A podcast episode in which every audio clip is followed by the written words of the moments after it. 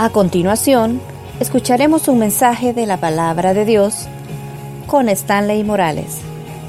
Prepare su corazón. Comenzamos. Quiero compartir con ustedes este tema, sacerdotes al servicio de Dios. Sacerdotes al servicio de Dios. Y me encantaba uno de los versos que leían al inicio porque es uno de los que quiero hacer referencia Quiero que usted se sienta cómodo ahí donde está escuchando, pueda estar relajado, porque la idea principal es estudiar este momento la palabra, por qué Dios nos llama así, sacerdotes.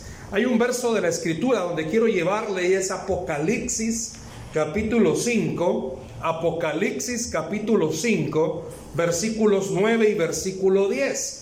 Quiero que escuche, por favor. Apocalipsis 5, 9 y 10. Sacerdotes al servicio de Dios. Dice así la escritura. Y cantaban un nuevo cántico diciendo, digno eres de tomar el libro y de abrir sus sellos, porque tú fuiste inmolado y con tu sangre nos has redimido para Dios de todo linaje y lengua y pueblo y nación.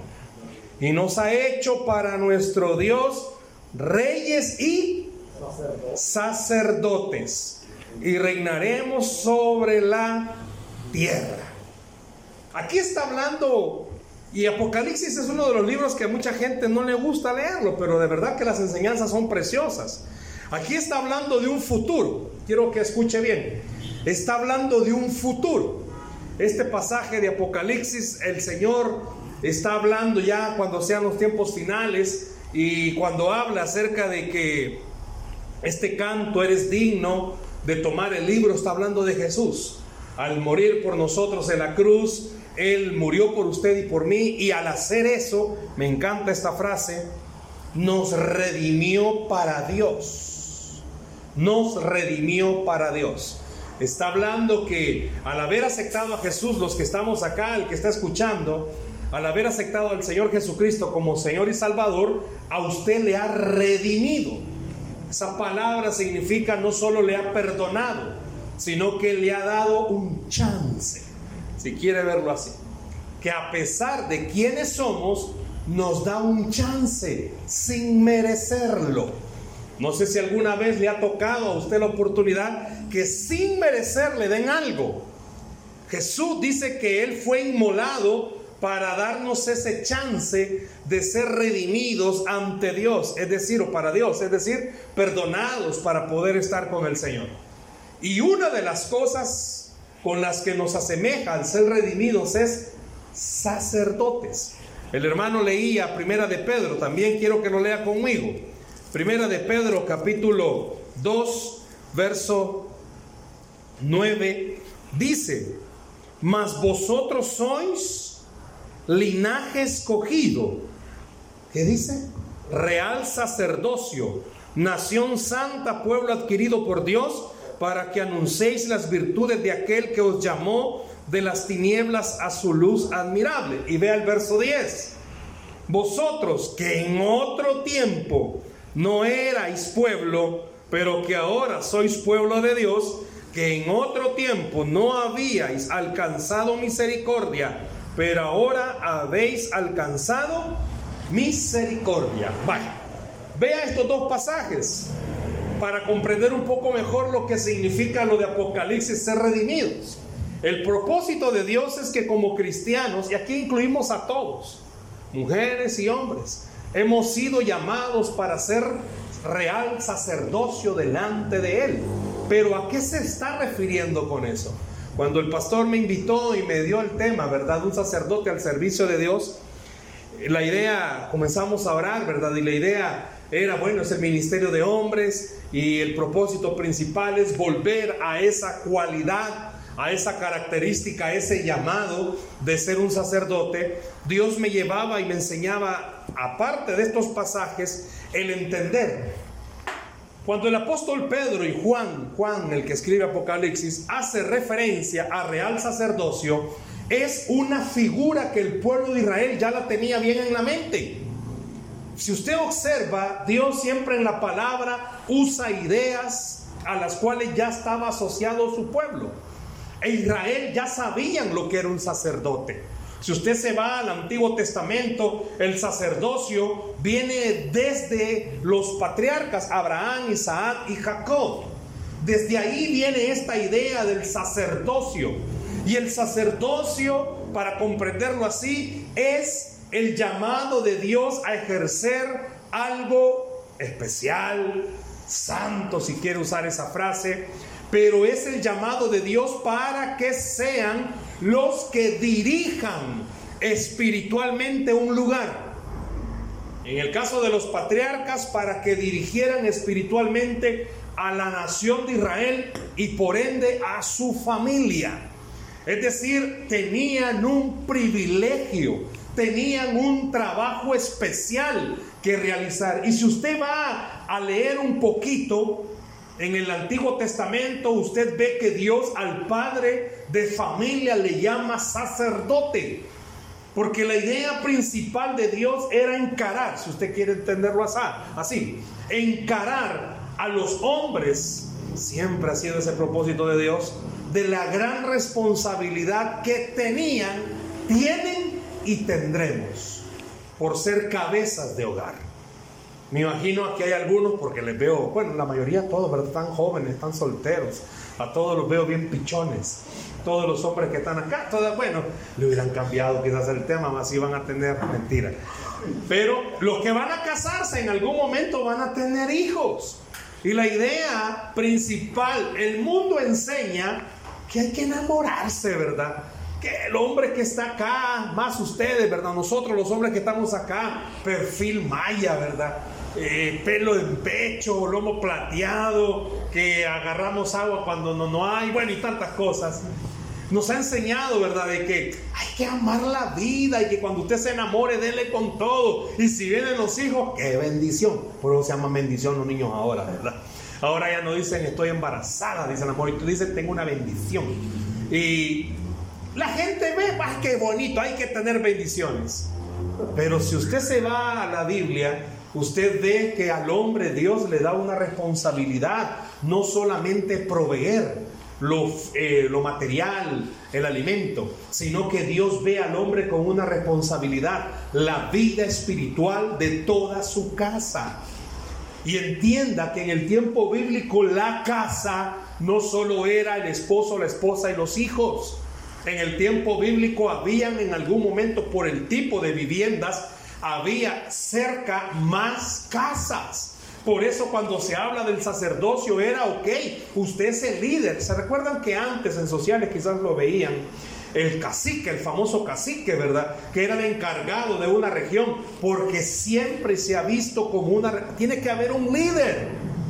Si usted alguna vez vio películas de antepasados, usted se va a dar cuenta que estaban los famosos chamanes, ¿verdad? Los sacerdotes espiritistas y que a él le consultaban y que a él lo buscaban porque siempre ha habido una necesidad de ser guiados. Y la Biblia dice que a nosotros Dios nos ha dado la oportunidad de ser llamados sacerdotes de nuestras familias. Cuando vemos en el caso de los patriarcas la gran responsabilidad y honor que ellos tenían de ejercer esto, era algo tan, pero tan vital que si el papá fallecía, la Biblia no mandaba que la mujer rápidamente buscara otro, sino que al hijo mayor le delegaba esa responsabilidad, porque no podía quedar esa familia sin un guía. Escuchen lo que acabo de decir. Pero si vemos los hogares del siglo XXI, nuestras familias, y puedo hablar de nuestras familias en las iglesias, carecen de un sacerdote. No estoy diciendo que carecen de hombre, carecen de un sacerdote. Trabajo con familias y en muchas de esas familias trabajo con matrimonios y en muchos de esos matrimonios está el esposo, está el hombre, pero hace falta el sacerdote. Yo pudiera preguntarle a los que están acá que ya están casados, no me conteste, pero usted aparte de ser esposo, de ser papá, de ser el amigo de sus hijos, de ser el amigo de su pareja, ¿De verdad usted es el sacerdote? el guía espiritual de su casa? Repito, era una gran responsabilidad. Y Dios lo mostró a través de Moisés. Porque si usted observa y lee la Biblia, se da cuenta que Dios usa a Moisés para hablarle al pueblo. Y deja a Aarón y a sus hijos y a toda la tribu de Leví como los encargados de hablarle al pueblo. O sea, siempre el propósito de Dios era que hubiese un guía espiritual para hablarle por medio de Dios a su familia. Y esa es una gran responsabilidad. Ahora, cuando nos vamos a detener en el Antiguo Testamento a ver con respecto al sacerdote, repito, en el Nuevo Testamento Dios le llama o nos llama real sacerdocio a todos los que hemos aceptado a Cristo, pero usando la figura del Antiguo Testamento, usando esa figura del sacerdote que estaba en el Antiguo Testamento. Entonces, para entenderlo un poco mejor, veamos lo siguiente, son tres cosas sencillas que hacía o que tenía como responsabilidad un sacerdote en el Antiguo Testamento. Tres cosas sencillas, responsabilidades que usted también las debería de tener. Los que están solteros cuando se casen no solo es traer hijos, no solo es tener una bonita familia. La mayor parte de hogares, nuestros hogares, cuando usted escucha hablar, hablan de querer tener una buena economía, de querer tener un buen trabajo, si es posible tener un vehículo o dos vehículos para poder movilizarse, poner a nuestros hijos en los mejores lugares para que estudien pero es poca y hay una carencia de una plática concienzuda de tener una buena guía espiritual. No, al pastor le damos la guía espiritual, a la iglesia le damos la guía espiritual de nuestros hijos, por eso los traemos, porque queremos que la iglesia les enseñe, por eso los matriculamos en colegios cristianos, para que ahí por lo menos les cale, va, monos burros que no sabemos por qué no entienden, va. Pero olvidamos que la guía espiritual es suya y es mía. A usted y a mí Dios nos dio la responsabilidad. Y aquí viene un combo. ¿Por qué un combo? Porque cuando entendemos que si ejercemos el sacerdocio tal como Dios lo ha estipulado, de ser guías espirituales, sabe que automáticamente estamos trayendo bendición tras bendición a nuestras familias. Cuando tomamos el papel que Dios nos ha delegado, váyase a Deuteronomio, y hablará de estas palabras sentado, acostado, caminando. Las pondrás en tu frente, en tu mano, y hablará de ellas con tus hijos y a los hijos de tus hijos. Dios hablándole por medio de Moisés a los hombres y diciéndoles, ustedes deben de ser guías espirituales. Ustedes deben de transmitir el mensaje espiritual. Usted me pregunta, la tecnología ha arruinado a la juventud. La nueva modernidad ha arruinado la juventud y a los niños. ¿Usted cree que tanta delincuencia juvenil se deba a eso? Yo puedo decirle sin temor a equivocarme, hay muchos hogares donde tenemos hijos que están viviendo en la misma época de estos chicos y no se han perdido. Y ha sido que ha habido una diferencia, porque hay hogares donde sí hemos ejercido el sacerdocio guía espiritual y hay hogares que no. Vaya a investigar a los hogares donde alguien me va a decir, pero mire cuántos hijos de cristianos se han perdido porque no han ejercido el sacerdocio. Si usted se fijó en las palabras que dije, Dios le dio un mandato a los hombres. Hablará de ellas en tu casa y en el camino. Pero el primer lugar donde debemos de ser sacerdotes, si usted quiere ser un sacerdote al servicio del Señor, con mucho cariño le quiero decir, usted puede servir mucho aquí en la iglesia, pero eso no lo hace sacerdote. Tiene que comenzar a servir en su casa. Si no sirve en su casa, ¿cómo va a servir aquí? Y eso lo vemos aquí en la escritura. Aquí lo vemos en la palabra. Fíjese bien, dije que son tres cosas sencillas que hacía un sacerdote. En primer lugar, y esta es una de las más importantes, bueno, las tres son importantes. El sacerdote tenía que llevar a cabo las tareas relacionadas esta palabra ya la voy a explicar. Con la observancia de la ley. Así dice en el Antiguo Testamento, así enseña. Que el sacerdote tenía que llevar a cabo todas las tareas relacionadas con la observancia de la ley. ¿Qué significa eso, hermano? Tradúzcamelo. Pues Dios le dijo a Moisés, dile a los hombres, dile a las cabezas de hogar, que ellos tienen que velar que se cumpla exactamente y diligentemente lo que establece la ley. ¿Escuchó?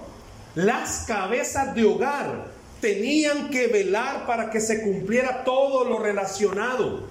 Y una de las cosas que hablaba o que habla la ley es que debemos de enseñarle a nuestros hijos que no hay otro Dios fuera de nuestro Dios.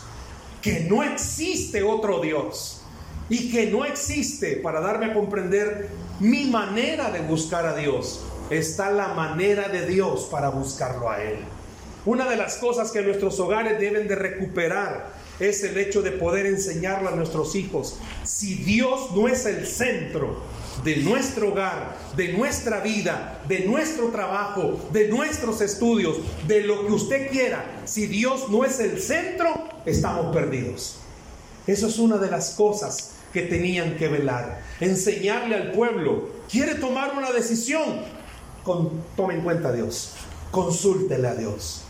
Quiere emprender un nuevo hogar, consúltele a Dios. Quiere aprender algo, consúltele a Dios. Una de las cosas era que el sacerdote tenía que velar que todas las actividades relacionadas con la ley se cumplieran. Hoy no tengo ganas de ir a la iglesia. Tiene que ir a la iglesia. Eso es algo que usted como cabeza de hogar debe de cumplir. Todas las noches yo esperaría, y no me vaya a decir amén para no hacer sentir mal al que está a la par suya, pero yo esperaría que usted como cabeza no se acueste sin haber orado con sus hijos, sin haber buscado el rostro del Señor con sus hijos. Y yo esperaría que usted como cabeza no se permitiera, no se diera el lujo de dormirse si no ha ministrado a su pareja, si no ha orado con su pareja. Y yo esperaría que usted al levantarse, usted pudiera orar por su pareja. Y yo esperaría que en el día usted orara por su pareja. ¿Saben que esas eran las cosas que el sacerdote tenía que hacer? Enseñarle a la casa. Hermano, cuando usted y yo hagamos eso, cuando vengamos a este lugar a adorar, toda nuestra familia va a venir encendida a orar y adorar al Señor. ¿Por qué? Porque han aprendido en casa que es lo mejor para la vida.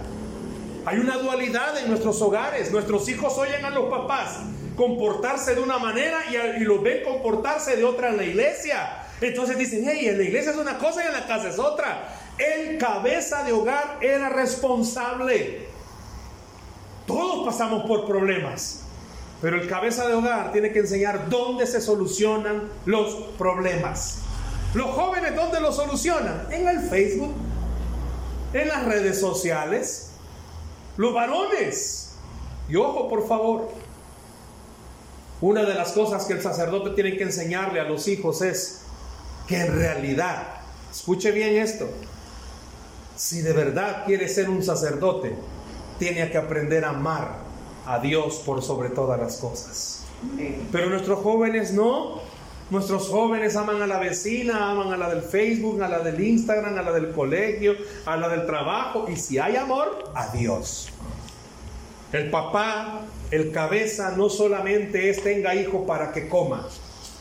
El papá tiene que enseñarle al hijo, antes de darle para que coma, mostrarle de dónde viene lo que tenemos para comer.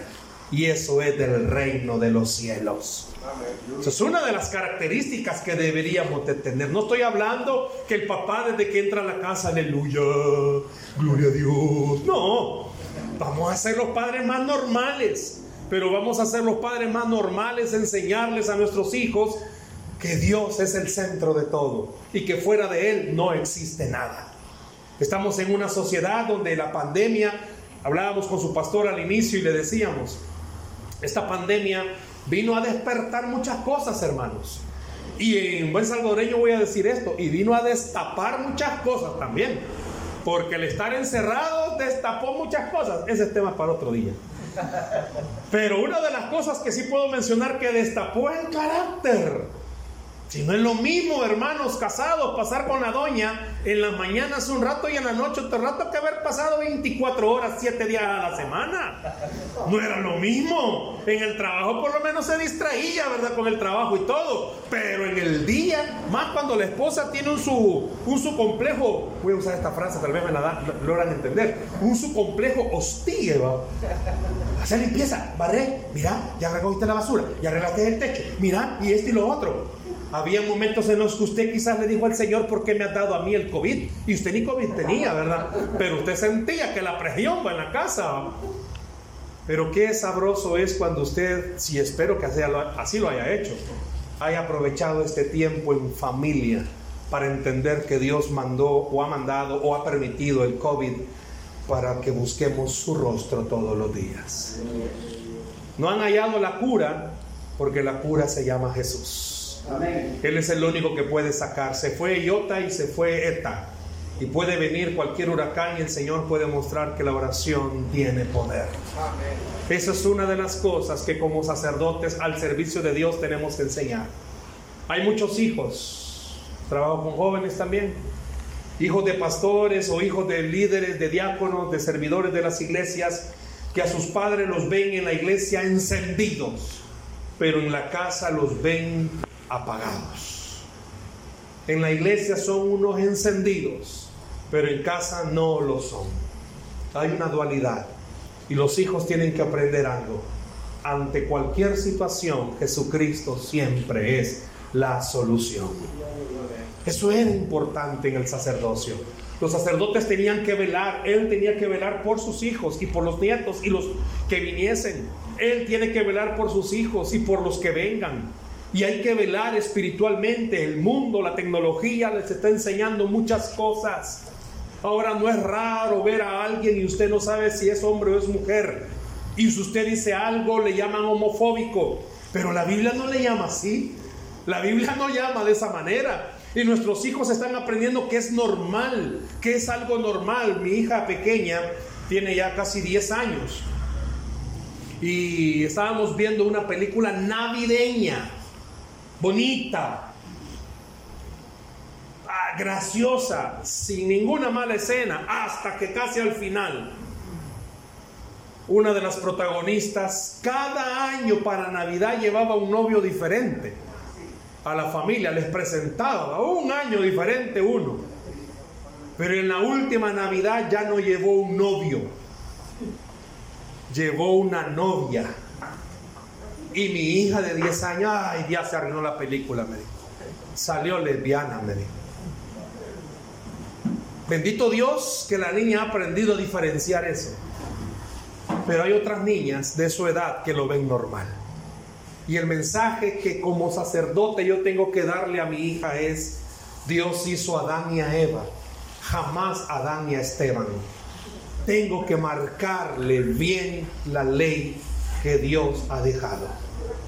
Dios ama a todos los humanos, pero quiere cambiarlos y transformarlos.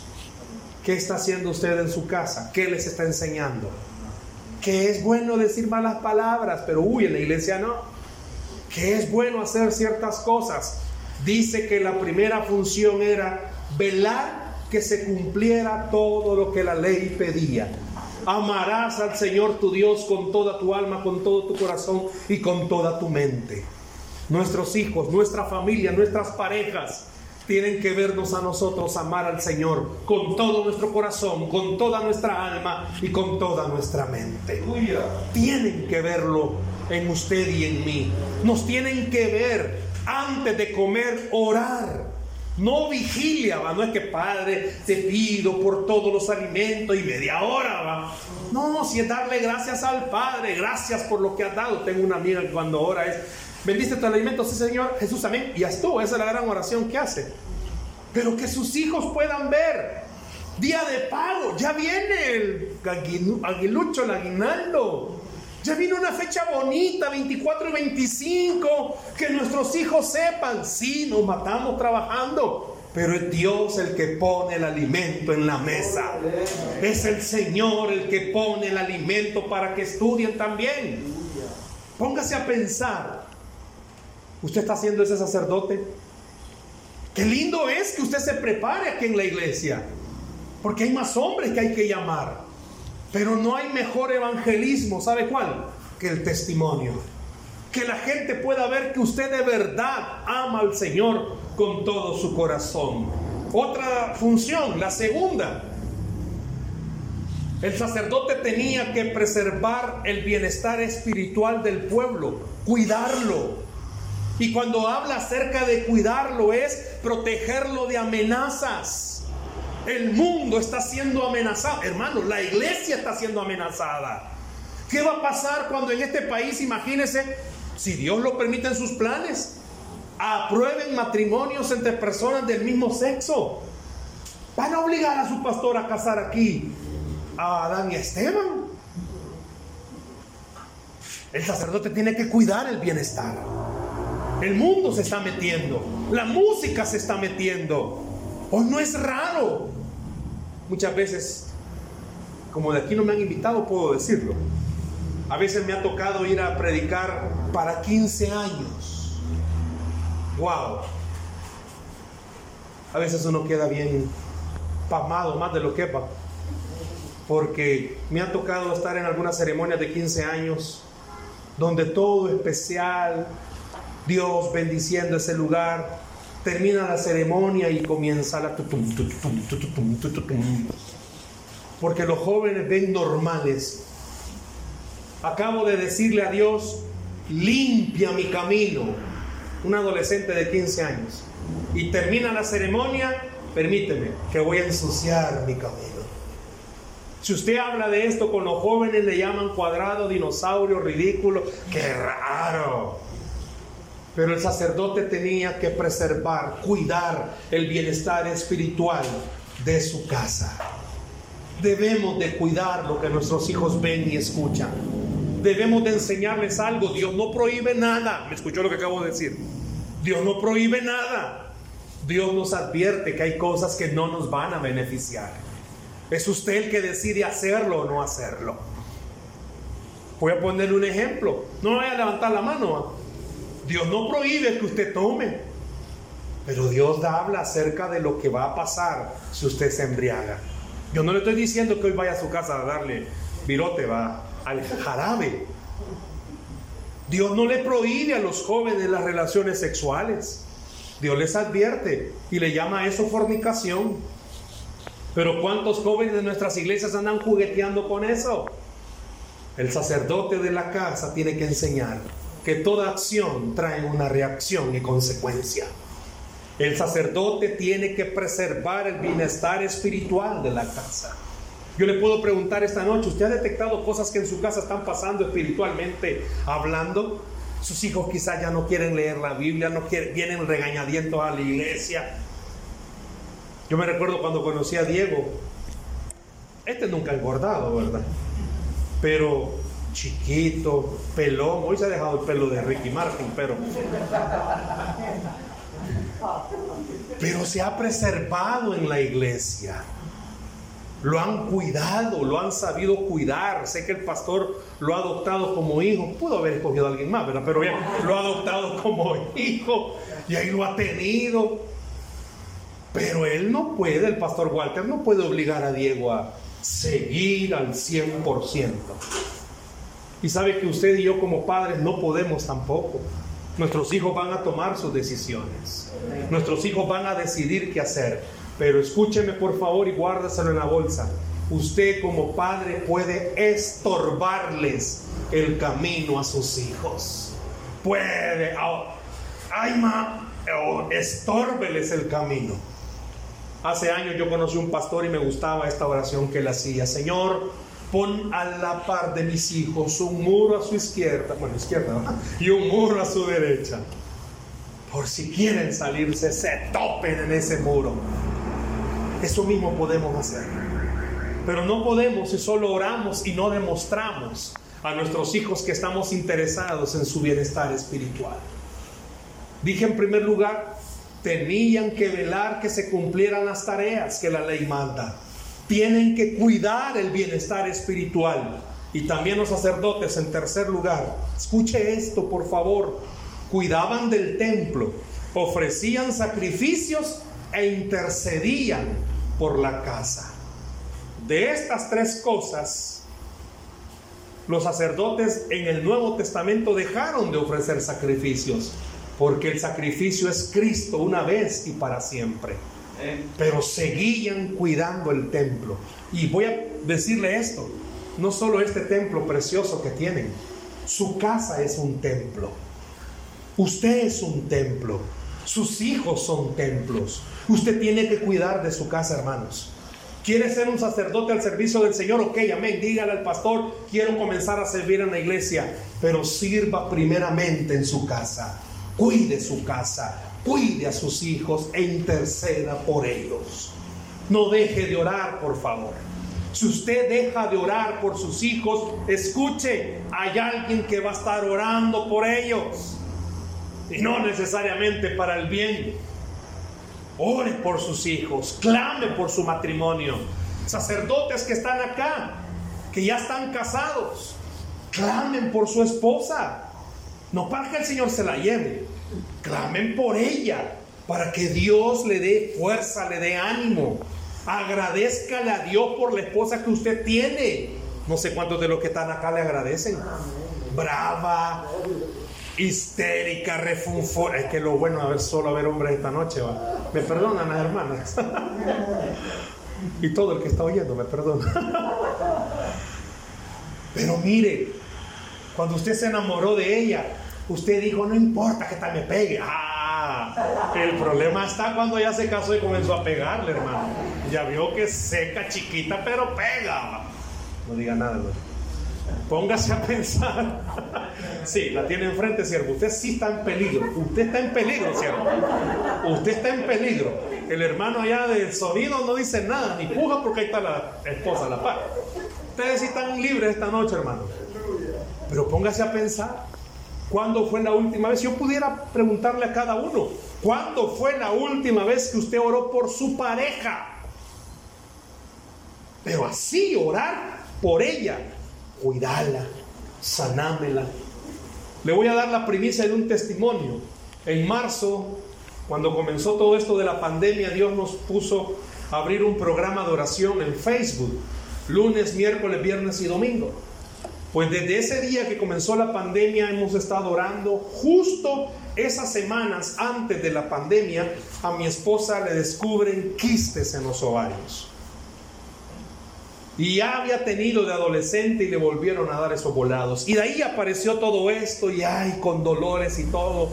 Comenzamos a orar desde marzo para que Dios sanara. Y mi oración era en el programa, quítaselos tú, Señor. Este lunes tengo programa y tengo que dar el testimonio. Ayer tuvo cita con la ginecóloga, le hicieron la ultra y todo, porque se había perdido el control. ¿Y sabe qué? ya no hay ni un solo quiste. Sin medicamentos, la oración tiene poder. Ahora imagínese si usted como sacerdote orara por su mujer, hasta el carácter Dios le cambiara. Por eso, no diga nada hermano, por favor. Por eso clame, ore. Dice que una de las funciones del sacerdote era clamar orar por la comunidad, orar por alimento, orar por salud, orar por seguridad. Acuérdese que la figura es el sacerdote del Antiguo Testamento. Habían conquistas, enemigos de Israel. Su casa tiene enemigos, su familia tiene enemigos. Su pareja quizás donde trabaja tiene enemigos. Tengo amigos que están enlillados económicamente no por malas decisiones, sino por fallos en, las, en los negocios en los que están y a veces eso los estresa y los enlía. Yo le decía a la esposa este día, no deje de clamar, no deje de orar. La oración tiene poder. Por eso una de las cosas que los sacerdotes hacían era clamar por la comunidad. Yo le pregunto esta noche, ¿usted tiene problemas en su casa de cualquier tipo? Está bien, quéjese, está bien, siéntase un poco tristón, pero no está bien que no ore. Clame, sus hijos están queriéndose desviar del Señor, ore. Yo sé que el pastor Walter oró mucho para cuando su hijo Esaú iba a casarse. Y sé que está orando por Andrea y sé que está orando por Pamela. Porque no hay que dejar de orar. Yo tengo dos hijos, eso hablábamos con él. Mi hijo mayor ya está, primero Dios, en cuarto año de la universidad. Sigo clamando, sigo orando. Que Dios le ponga la idónea. Si, a pesar de que mi hija tiene 10 años, oro para que el idóneo aparezca cuando ella tenga 40. Pero oro para que Dios haga el milagro. Pero me pongo a pensar con tristeza. ¿Cuántos papás sinceramente no oran por sus hijos? Ni oran por su casa, ni por su mujer. Por eso el enemigo aprovecha y mete discordias, pleitos, contiendas, iras, divisiones, amarguras, no se hablan. Por eso el diablo mete la cola y le pone al hombre a la cabeza una ciguanaba en el trabajo, donde sea, para desviarlo. Si somos hombres, aceptemos que el diablo pone tentaciones.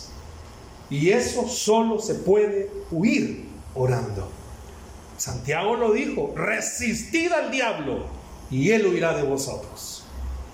Pero usted no puede resistir en sus fuerzas porque ni fuerza tiene. A la primera de cambio que aparezca una ciguanaba y las ciguanabas no son feas. Las ciguanabas que el diablo usa son coquetas y si usted no ora, se pegó el zapotazo. Y después viene el lloro y crujir de dientes. Porque toda acción tiene una reacción y trae consecuencias. El sacerdote, dije en primer lugar, tenía que velar que todas las tareas se cumplieran. Dije en segundo lugar, el sacerdote tenía que cuidar, preservar el bienestar espiritual. Y en tercero, tenía que cuidar el templo, cuidar a los que están dentro del templo, tenía que orar, tenía que interceder. Los sacrificios ya fueron entregados por Cristo. Es más fácil para usted y para mí esa tarea, porque ya no la hacemos en nuestra fuerza, la hacemos en las fuerzas del Señor. Si usted se pone a pensar, ¿por qué entonces la Biblia nos llama real sacerdocio, nación santa, pueblo escogido por Dios? Siendo quienes éramos, lo escogió a usted y me escogió a mí. ¿Para qué? para que pudiéramos llevar a nuestras familias por el camino espiritual correcto. Si esta noche fuéramos también honestos y transparentes, dejamos mucho que desear como sacerdotes. Pero hoy es un buen llamado que Dios le está haciendo a usted para tomar de a poco, paso a paso, este compromiso. Y es fácil. Hoy, esta noche, ore por su familia. Hoy, esta noche, ore por sus hijos. Hoy, esta noche, ore por su pareja, los que tienen. Y los que no tienen, oren para que Dios le ponga una cristiana. Porque las diablas del mundo no le ayudan. A veces los jóvenes en las iglesias, ¿verdad? Escogen filisteas. Porque las de, de la iglesia dicen, no, hermano, paso. Así es el diablo. Pone filisteas que en vez de llevarte a Tierra Santa, te llevan al Seol, al infierno. Pero usted decide. Usted decide ser un sacerdote al servicio de Dios. Si se fija, haciendo todas estas cosas en casa, Dios puede usarnos aquí en el templo. Y nos va a usar para la gloria y honra de su nombre. Dios quiere usarle a usted y no es casualidad que esta noche esté aquí y no es casualidad que usted esté escuchando este mensaje. Porque Dios a usted le está llamando para recordar que Dios lo ha escogido. Dios no mira sus fallas, Dios mira su corazón. Y Dios dice, usted o tú puedes ser un sacerdote a mi servicio. Dice la Biblia que al que cree, todo le es posible. Denle un aplauso al Señor Jesús, por favor, esta noche. Por eso en Apocalipsis dice, Él fue digno de abrir los sellos. Y Él nos redimió. Nos ha dado un chance para ser sacerdotes. ¿Por qué no cierra sus ojos, por favor, ahí donde está?